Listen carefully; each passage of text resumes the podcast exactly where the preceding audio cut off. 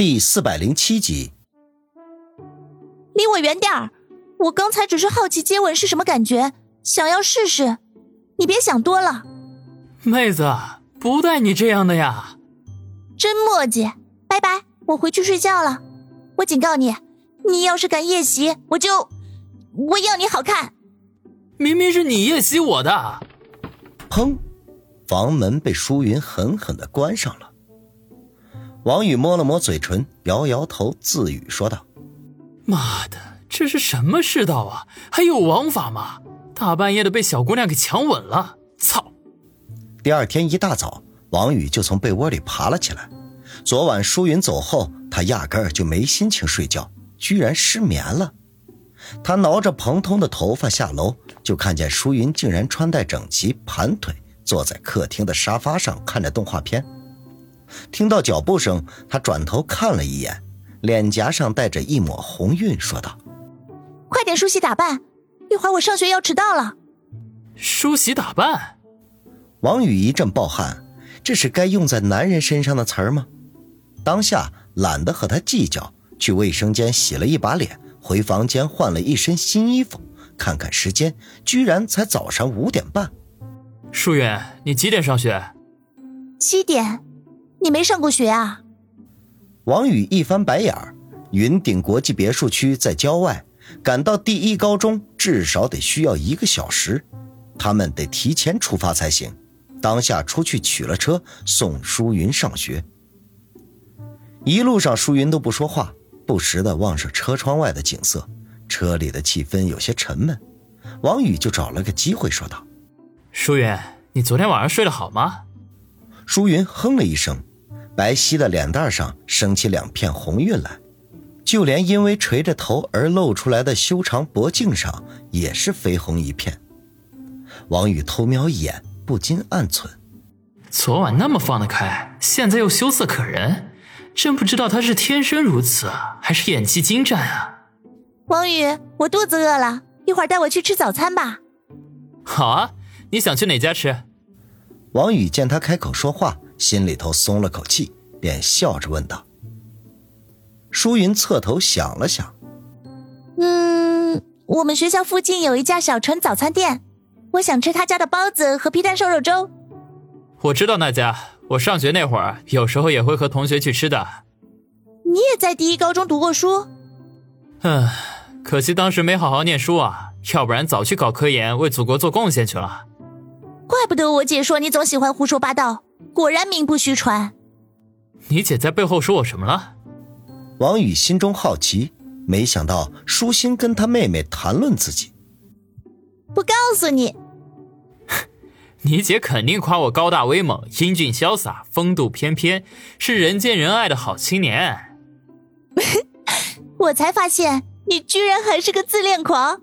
拜托，刚才出门的时候你照过镜子了吗？王宇故意要逗他开心，便一本正经的说道：“我还需要照镜子吗？”哼，说你胖，你还喘上了。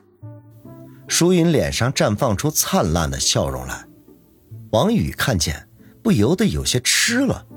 昨晚和他热烈激吻的，还是眼前这个清纯靓丽的小美女吗？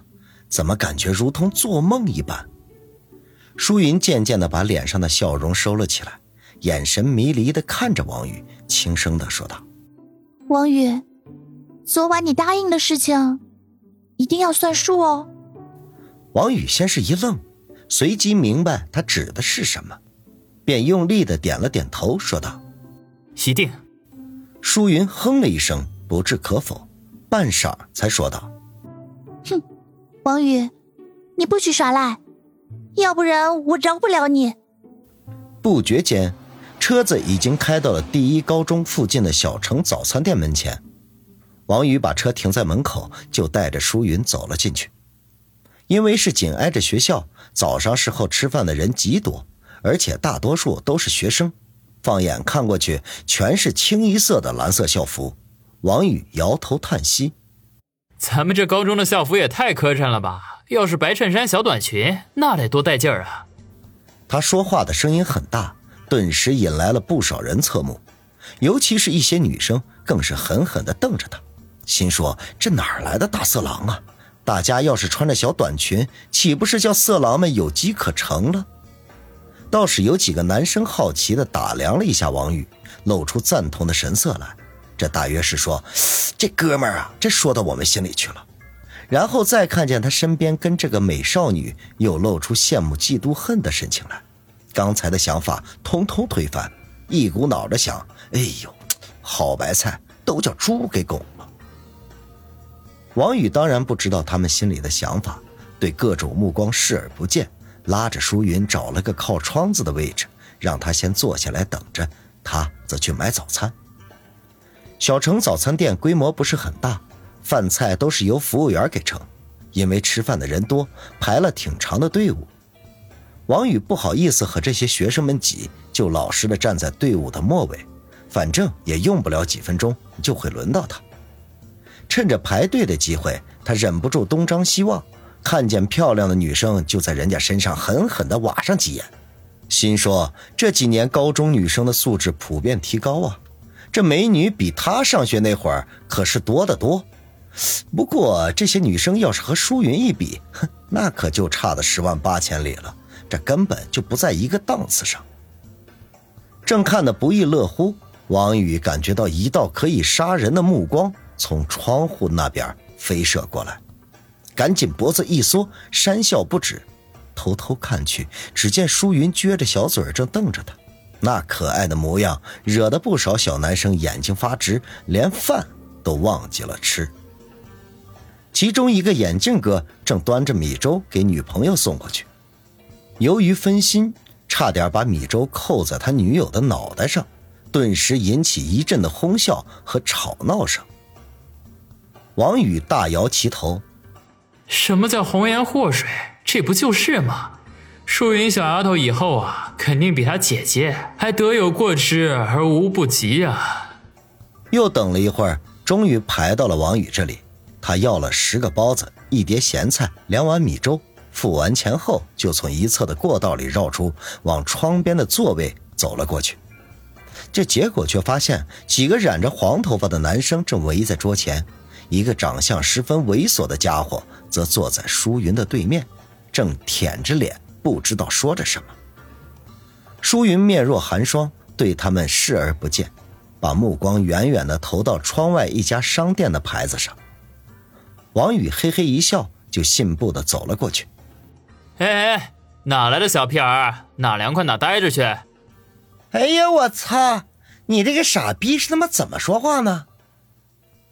顿时，那几个围站在猥琐家伙身边的男学生呼啦把王宇围住了。其中一个个头和王宇差不多，看着挺壮实的家伙，龇牙瞪眼的喝道：“王宇懒得搭理这帮小屁孩。”把托盘放在舒云面前，然后冲着猥琐男说道：“小兄弟，让一下，这是我的地方。”猥琐男眼皮一翻，横了一眼王宇，撇嘴说道：“傻逼，没看见哥正泡妞呢？操，滚一边去！”王宇眉头皱了一下，这心说现在的学生怎么这么嚣张？当下就想给对方点颜色，没想到这个时候，舒云却站了起来。把装着包子、咸菜、米粥的托盘端了起来。王宇，我们去别的桌吧。王宇哼了一声，实在没心情跟这帮学生生气。要是换做社会上的小混混，他早就一脚踢了过去。就一言不发的跟在舒云的身后，打算换一张桌。这没想到猥琐男却不依不饶的站了起来，朝着那几个一看就是他手下的学生一努嘴，说道。谁叫你们走了？顿时，那几个人心领神会，团团的把王宇和舒云拦住了。